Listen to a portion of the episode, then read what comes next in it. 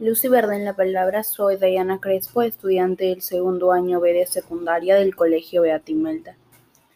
Les voy a leer el poema Liberación de Magda Portal.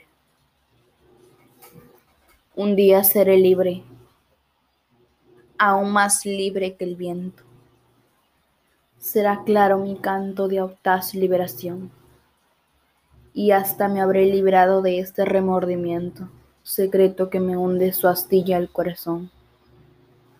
Un día seré libre, con los brazos abiertos, con los ojos abiertos y limpios frente al sol.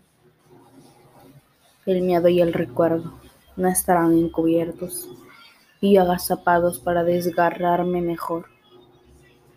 Un día seré libre, seré libre, presiento con una gran sonrisa flor de corazón, con una gran sonrisa como no tengo hoy.